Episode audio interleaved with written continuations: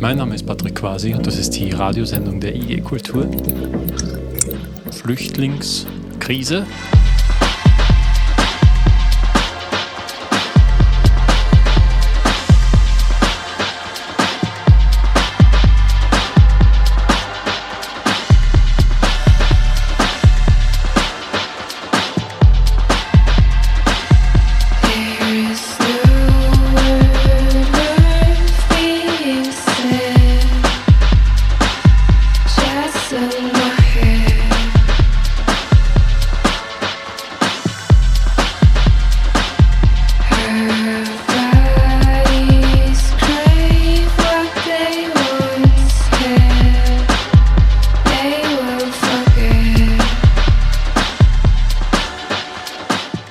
Flüchtlingsschutz repolitisiert und die Flüchtlingskonvention schleichend abgebaut. Während wir 2015 schnell die Flüchtlingskrise ausgerufen haben, findet der Begriff heute kaum eine Verwendung, obwohl eigentlich nach wenigen Wochen nach Beginn des Ukraine-Kriegs schon mehr Menschen in die EU geflohen sind als in den Jahren 2015 und 2016 zusammengerechnet. Woran liegt es? Könnte die Stimmung wieder kippen? Ein Gespräch mit Migrationsexpertin Judith Kohlenberger darüber, was nun besser funktioniert als damals, wieso aber das Thema Asyl weiter politisiert und die Flüchtlingskonvention aufgeweicht werden könnte.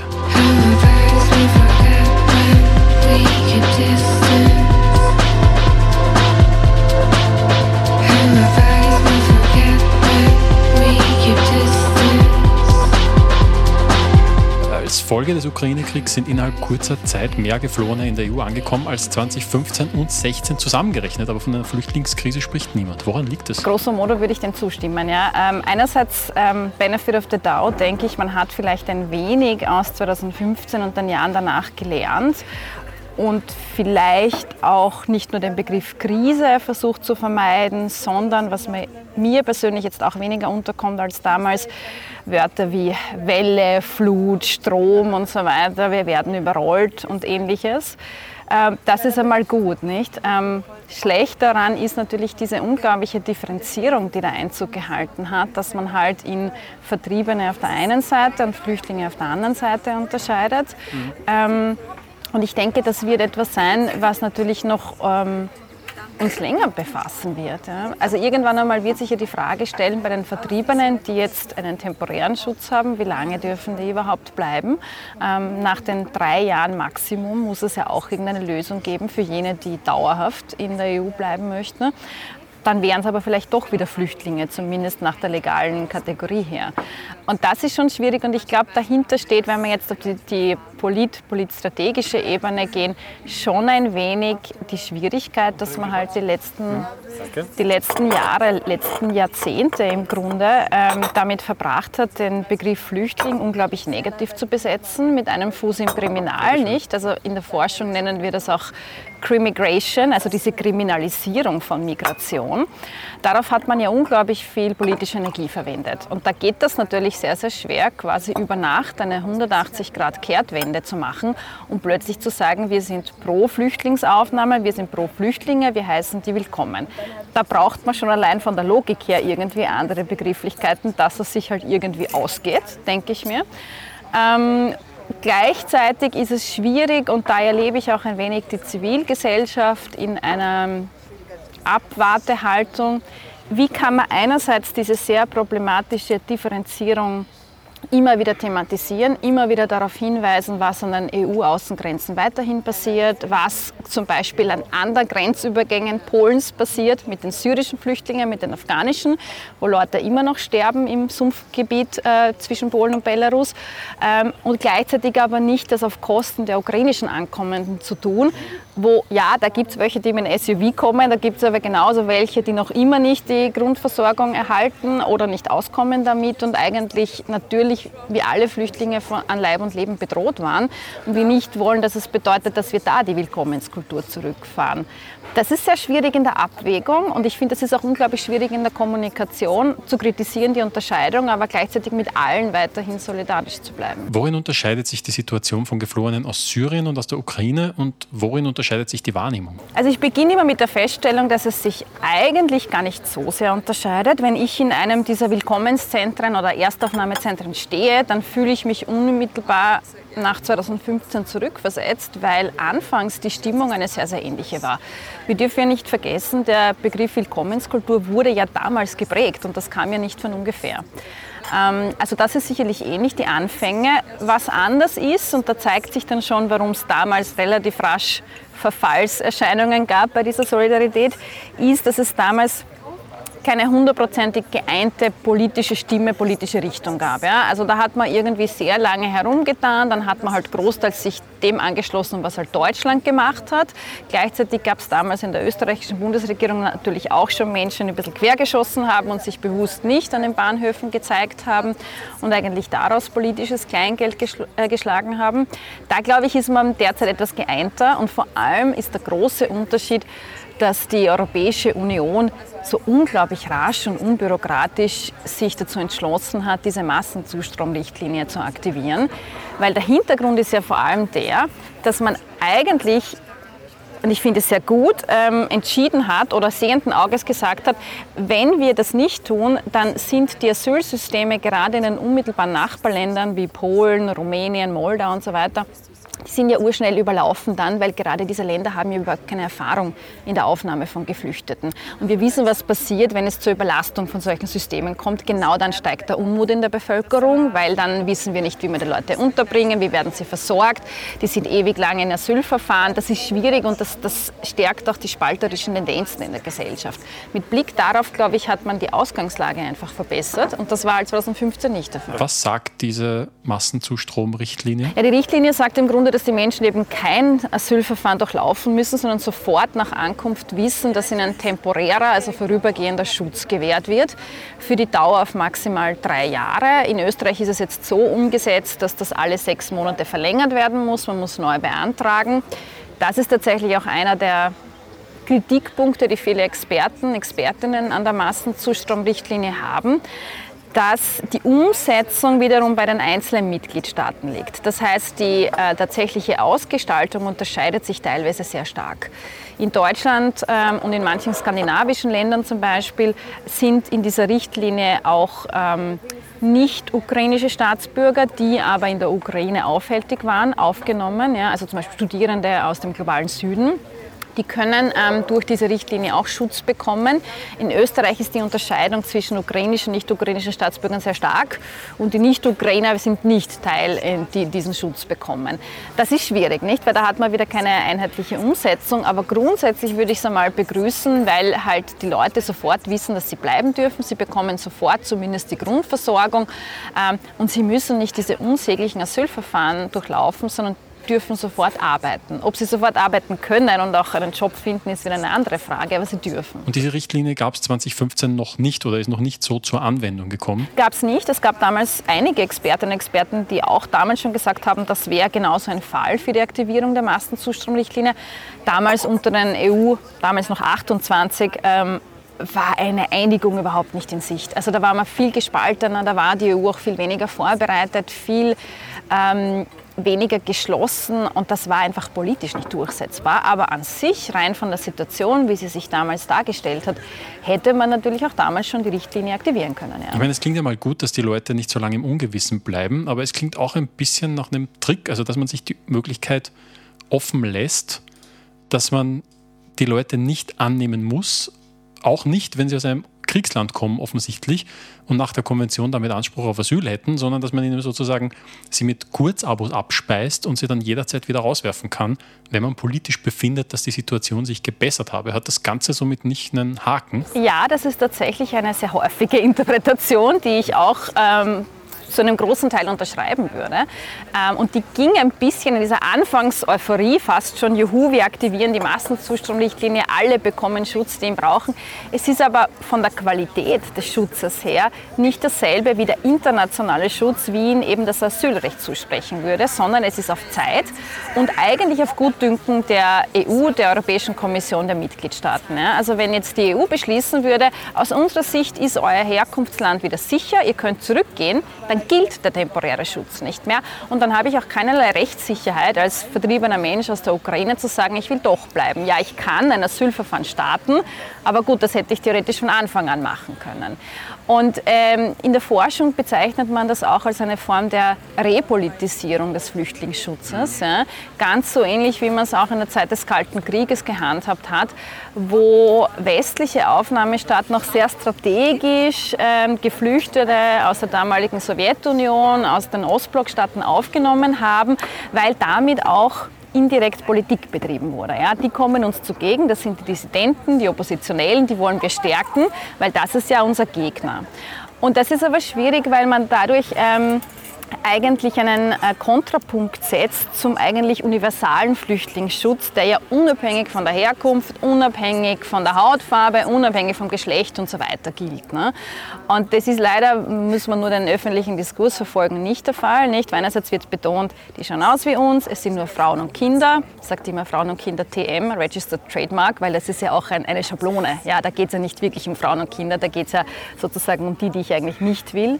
Ähm, und ich glaube, so eine Form der Aufnahmebereitschaft, die steht auf tönernen Füßen. Weil was ist, wenn dann doch irgendwann ukrainische Männer nachkommen, nachkommen müssen, weil es einfach nicht mehr geht im Land? Ja? Was ist, wenn sich die Hautfarbe ändert? Es gibt ja zum Beispiel sehr viele ähm, einerseits Roma und Sinti, die in der Ukraine gelebt haben oder leben, wo man jetzt schon hören, das ist schwierig bei deren Aufnahme, weil da stellen sich die europäischen äh, Mitgliedstaaten quer. Ähm, oder es gab auch viele Menschen, etwa aus Afghanistan, die in der Ukraine ähm, im Asylverfahren waren oder Asyl erhalten haben. Mhm. Wer nimmt die jetzt? Ja, die sind ja genauso vom Bombenhagel betroffen. Also diese Differenzierung, die ist sicherlich sehr schwierig ähm, und ich befürchte, dass das vielleicht sogar noch sich verstärken wird, weil man einfach so massiv betont, wer denn jetzt kommt und wer vor allem jetzt nicht. Es könnte auch alles eine Möglichkeit sein, ein kaputtes System, das nicht funktioniert, weiterlaufen zu lassen. Also man hat ja keinen Bedarf mehr, ein System zu reparieren, in dem Asylverfahren ewig dauern, viel zu lange dauern, wenn man die Möglichkeit hat, sie immer wieder kurzfristig zu verlängern, um sie dann doch noch schnell loszuwerden. Ja, und man schafft im Grunde, wenn man sagt, okay, das ist jetzt eigentlich die Zukunft des europäischen Asylsystems, ich schaffe immer, je nach Anlassfall, temporären Schutz, spezielle Schutzkategorien für bestimmte Gruppen, komme ich immer weiter weg von dieser Idee des universalen Schutzes. Ja? Sondern dann schaffe ich, muss ich immer eigene Schutzkategorien erschaffen, wo bestimmte Personen qua ihrer Staatsbürgerschaft automatisch Schutz erhalten und alle anderen aber weniger. Und das ist eigentlich, kann man auch so argumentieren, eine Art von Rückschritt. Ähm, es ist, wie gesagt, in dem Andersfall ja gut, aber es ist wahrscheinlich zu kurz gedacht, äh, weil allalong braucht es halt weiterhin ähm, den globalen Flüchtlingsschutz und der geht halt vor allem über die Genfer Konvention. Ja. Mhm. Ähm, und ich glaube, die sollte man gerade in der jetzigen Zeit nicht untergraben, weil wir haben natürlich, ich meine, das ist sicherlich nicht die letzte Fluchtbewegung, die Europa und Österreich bewältigen muss. Ähm, es gibt ja jetzt schon erste Expertinnen und Experten, die sagen, aufgrund der Getreideknappheit, die da passieren wird, weil ähm, es durch den Krieg zum Ernteausfall in der Ukraine kommt, ist ja vor allem der globale Süden betroffen. Das kann zu Sekundärbewegungen, also Sekundärfluchtbewegungen dort führen. Die werden zuerst einmal Binnenfluchtbewegungen äh, sein, aber allalong natürlich auch hier Menschen transkontinental flüchten müssen, aus Grund von Hunger, Dürre etc. Und dann haben wir natürlich noch am Horizont die Klimakatastrophe, die jetzt auch nicht wirklich so angegangen wird, wie sie angegangen werden sollte. Ähm, und da bietet eigentlich die jetzige Form des Flüchtlingsschutzes auch noch keine guten Antworten. I wish I knew how it would feel to be free. I wish I could break all the chains holding me.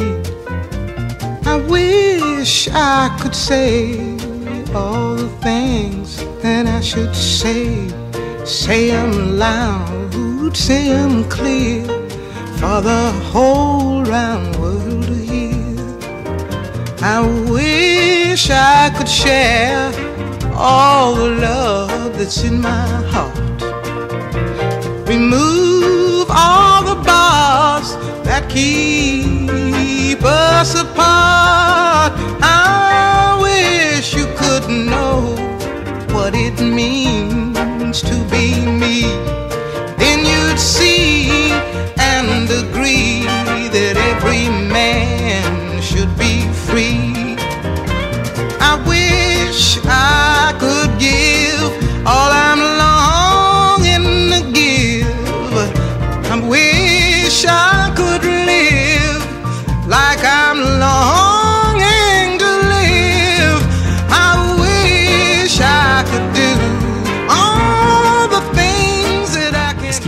Narrativ, dass 2015 alles gut war, alle helfen wollten, bis die Stimmung gekippt ist ins Aggressive. Wie siehst du das? Ich sehe es natürlich ein bisschen differenzierter. Die Stimmung gekippt klingt so, als hätten sich äh, alle Menschen in Österreich um 180 Grad gewarnt in dem Moment, als zum Beispiel die Silvesternacht in Köln passiert ist oder als man unter Anführungszeichen die Balkanroute unter Anführungszeichen geschlossen hat. Ähm, das ist ja nicht der Fall. Es gab eigentlich eine gar nicht so unerheblich große Gruppe in Österreich, die weiterhin sehr aktiv war in der Flüchtlingsaufnahme, die sehr pro Asyl war, die sich weiterhin engagiert hat auf allen Ebenen, ob bei offiziellen NGOs oder in der freiwilligen Arbeit, bei Vereinen, viele Vereine, die sich 2015 gegründet haben, die es auch jetzt noch gibt, ähm, was schon passiert ist. Und da gab es einerseits anekdotische Berichte, aber da gibt es auch schon Forschung dazu sowohl in Österreich als auch in anderen europäischen Ländern, Griechenland ein sehr gutes Beispiel leider, gab es viele freiwillige Helfende, die auch massiven Angriffen ausgesetzt waren, ja, weil sie gesagt haben, ähm, es ist einfach jetzt überhaupt nicht mehr ähm, ja, gesellschaftlich akzeptabel, dass man sich in der Flüchtlingsaufnahme engagiert. Es, aus Tirol habe ich mit Helfenden gesprochen, die gesagt haben, ich habe es nicht mehr ausgehalten, ich habe mir dann irgendwie ein anderes Betätigungsfeld äh, gesucht und ich arbeite jetzt äh, für Menschen mit ähm, körperlicher Beeinträchtigung was auch gut ist, aber was irgendwo auch schlimm ist, dass man sagt, ich kann gar nicht mehr öffentlich und auch in meiner Familie nicht mehr sagen, ich setze mich für Geflüchtete ein, weil das ist der eine Bereich beim sozialen Engagement, der einfach nicht geht. Mhm. Also das gab es schon. Ähm, aber ich würde schon sagen, diese, das Kippen ist halt nur bei Teilen passiert. Ähm, was es schon immer wieder gibt, und das würde ich jetzt auch vermuten, in der jetzigen Situation, ein bisschen merkt man es eh schon, ähm, es gibt sowas wie eine Refugee Fatigue, ein bisschen ähnlich wie die ähm, Pandemic Fatigue. Ja? Also nach dieser ersten fast euphorischen Hilfsbereitschaft, wo ur viele Leute ihr Gästezimmer zur Verfügung stellen, wo man sich an den Hauptbahnhof, Hauptbahnhof, Westbahnhof versammelt, wo man halt wirklich viel hilft, irgendwann einmal flacht das ein bisschen ab. Ja? Das ist, glaube ich, menschlich verständlich irgendwie, weil erstens mal haben alle Leute auch ihre Brotberufe, denen sie nachgehen müssen. Ähm, leider ist es so, man stumpft wahrscheinlich würden jetzt ähm, Psychologen sagen, notgedrungen, und das ist gut so, auch ein bisschen ab bei dieser unmittelbaren Betroffenheit, weil man muss ja irgendwie auch weiterleben. Das heißt, irgendwann einmal flacht das ein wenig ab. Und dann wäre es aber wichtig, dass da auch staatliche Strukturen da sind, die jetzt nicht nur von Beginn an auf die Zivilgesellschaft setzen, dass die halt viel stemmt, sondern die das auch auffangen. Und was man auch aus der Forschung weiß, natürlich, wenn man von Anfang an die Aufnahme und die Unterbringung, die Versorgung von Geflüchteten gut begleitet, gut organisiert und eben nicht auf solche Bilder setzt, die eigentliche Angst und Schrecken verbreiten sollen. Nicht die Massen von jungen Männern, die da durch die Dörfer ziehen, wie man 2015, glaube ich, ja sehr bewusst auch mit diesen Bildern gespielt hat. Wenn man das vermeidet, sondern irgendwie immer deutlich macht, ähm, das ist gut organisiert, das ist geordnet, das ist strukturiert, dann schafft man natürlich auch, dass die Menschen erstens keine Angst haben und dass sie auch wirklich weiterhin durch diese Mühen der Ebene hindurch positiv gegenüber Flüchtlingsaufnahmen eingestellt sind. Und ich glaube, da hilft uns jetzt diese Situation, dass die Menschen, die ankommen, ja sofort arbeiten dürfen. Das ist sicherlich hilfreich, ja? weil was war natürlich so ein bisschen ein Effekt aus diesen ewig langen fast jahrelangen Asylverfahren. Und ja, damals sind eher junge Männer gekommen. Das stimmt ja demografisch. Ich meine, das hat unterschiedliche Hintergründe. Da müssten wir jetzt in die ganze Migrationsforschung abtauchen. Aber mal das Faktum stimmt ja. Die waren dann eigentlich zum Nichtstun verurteilt, ja, über Monate, über Jahre hinweg. Ja. Und ich meine, bei Jugendlichen, auch bei österreichischen, ist es nicht unbedingt das Beste, dass die gar nicht wissen den ganzen Tag, was sie machen sollen. Und wenn man da Gruppen von, und ich sage es jetzt bewusst, herumlungernden afghanischen Jugendlichen sieht, dann führt das vielleicht irgendwie zu einer gewissen Dissonanz mit, der, mit Einheimischen. Ja. Das kann man aber verhindern, indem man die Leute arbeiten lässt, indem man sie in die Ausbildung bringt und so weiter. Äh, und ich glaube einfach, jetzt ist auch so ein bisschen der Punkt, jetzt hat man halt wirklich tatsächlich eher die jungen Frauen mit den Kindern, die halt unter Anführungszeichen aussehen wie wir. Die nimmt man im Stadtbild vielleicht gar nicht so wahr, weil das Narrativ auch nicht so negatives ist. Ja? Also es ist ein bisschen auch so eine self-fulfilling prophecy, glaube ich. Aber lassen sich solche Ressentiments nicht sowieso nutzen? Also entweder man sagt, das sind faule Ausländer, die nichts machen, oder sie nehmen uns die Arbeitsplätze weg, wenn sie arbeiten. Also ist der Ausdruck Flüchtlingsmüdigkeit nicht ohnehin ein Ausdruck dafür, dass viel zu viel auf die Zivilgesellschaft abgewälzt wird? Ich glaube tatsächlich, dass das leider auch jetzt wieder passiert. Das ist so eine vorsichtige erste Bewertung der Situation nach den ersten Wochen, nach den ersten Monaten. Ich glaube, einerseits hat man schon ein bisschen aus 2015 gelernt, weil zum Beispiel die Stadt Wien von Anfang an ähm, sehr bewusst Train of Hope mit einbezogen hat und gesagt hat, ihr ähm, verantwortet dieses Erstaufnahmezentrum, das humanitäre Erstaufnahmezentrum in der Engertstraße in Wien. Das war sicherlich gut. 2015 ähm, ja, das war das ja viel informeller. Nicht? Da hat der Train of Hope getan, getan, getan und irgendwann einmal haben die staatlichen Strukturen gesagt, aha, okay, ihr könnt ja was. Ja. Jetzt hat man von Anfang an die Kooperation gesucht. Ähm, ich habe dennoch den Eindruck, ähm, dass sich Train of Hope zunehmend alleine gelassen fühlt, unter anderem deshalb, weil in diesen Erstaufnahmezentrum, wie das Wort schon sagt, die Leute ja eigentlich nur den Erstkontakt haben sollen. Dort kommen sie mal hin, dort werden sie erst versorgt, bekommen mal eine warme Na äh, Mahlzeit, werden Covid getestet, diese ganzen Dinge. Ähm, und dann werden sie durch die verfügbaren Strukturen weitergeleitet, Registrierung, blaue Karte etc. Jetzt ist es aber zurzeit so, und das sagen mir Train of Hope persönlich, äh, dass sie immer mehr Wiederkehrer haben in diesem Zentrum. Also Leute, die auch am zweiten, dritten, vierten, fünften Tag in den Wochen danach immer wieder zu Ihnen kommen, das so als eine Art Tagesbetreuung verwenden, weil sie ja sonst nicht wissen, wo sie hin sollen, äh, weil sie dort warme Mahlzeiten kriegen, weil sie sich dort mit Hygieneartikeln eindecken können etc. Da haben sie eine Ansprache. Ähm, und ich glaube, da, da kennt man jetzt mittlerweile eine Lücke. Ja. Ähm, die Lücke ist einerseits deshalb gegeben, weil man jetzt viel stärker als 2015 auf private Unterkünfte setzt. Was einerseits gut ist, weil man die Zivilbevölkerung mit einbindet. Das finde ich ja eigentlich auch gut, diesen Kontakt von Anfang an. Nur ist natürlich so, private Quartiergeber sind jetzt nicht unbedingt zu ausgebildet, mit eventuell vielleicht traumatisierten Geflüchteten ähm, zusammenzuleben. Ja. Und das geht dann in den ersten Tagen gut. Da muss man Behördengänge erledigen und irgendwie so formelle Dinge ähm, müssen da einfach passieren. Da ist man auch sehr beschäftigt. Aber dann kann es halt vorkommen, dass diese, weiß nicht, junge ukrainische Frau tatsächlich wurde mir das so erzählt von, von einem Fall, sitzt dann halt den ganzen Tag nur zu Hause und weint ja, ist verständlich natürlich. Ja. Ich meine, der Mann ist im Krieg, sie ist total verzweifelt, was soll sie machen? Nur ich als private Quartiergeberin habe vielleicht selber meinen Beruf, den ich nachgehen muss. Ich kann mich nicht um die Person kümmern, ich bin überfordert. Und das ist ja dann wieder schwierig für beide Seiten eigentlich. Ja. Und ich glaube, da bräuchte es, ich nenne das immer so Brückenangebote, Anschlussangebote nach diesem ganzen, Sie sind hier, Sie sind registriert, blaue Karte. Dann kommt mir vor, man denkt sich so ein bisschen, jetzt ist nicht mehr unser Problem, jetzt dürfen Sie eh arbeiten und nicht... Ähm, Bye. Geht dahin und tut es halt einfach. Und das funktioniert halt nicht so schnell. Heißt das nicht auch einfach, dass man in Österreich oder allgemein der EU offenbar noch immer kein Konzept hat, wie man damit umgehen soll? In manchen Bereichen läuft es sogar schlechter als 2015. Etwa diese Brückenanschlussangebote. Damals, weil man ja Asylverfahren hatte, waren die Leute halt vor allem in diesen großen Gemeinschaftsunterkünften, Notunterkünften umgebracht, die alle ihre eigenen Schwierigkeiten hatten. Aber dort gab es eine Tagesbetreuung und da mussten die Leute nicht überlegen, wo sie ihre drei Mahlzeiten am Tag herbekommen, weil das war halt dort in der Struktur inkludiert. Das hatte auch Probleme, aber eben die Versorgung war vielleicht unmittelbar nach dem Ankommen für manche sogar besser ähm, sichergestellt. Also ich glaube, manchmal kann man sogar sagen, da gab es einen Rückschritt. Grosso modo würde ich aber schon sagen, ja, man hat gelernt. Ähm, aber man hat für die jetzige Situation noch keine langfristige Lösung gefunden. Mhm. Das ist ganz klar. Ja. Ähm, und ich glaube, man könnte vor allem auch noch die Zusammenarbeit mit den unterschiedlichen Akteuren, den unterschiedlichen Ebenen verbessern.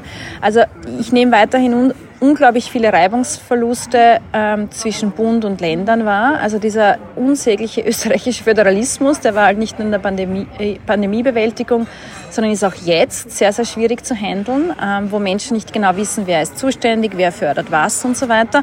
Und dann kommt halt bei dem Thema jetzt noch so stark die Zivilgesellschaft hinein, die NGOs und so weiter die ja wirklich teilweise unglaubliche Erfahrung mitbringen in dem Bereich, aber die muss man halt auch lassen und die muss man auch fördern und unterstützen.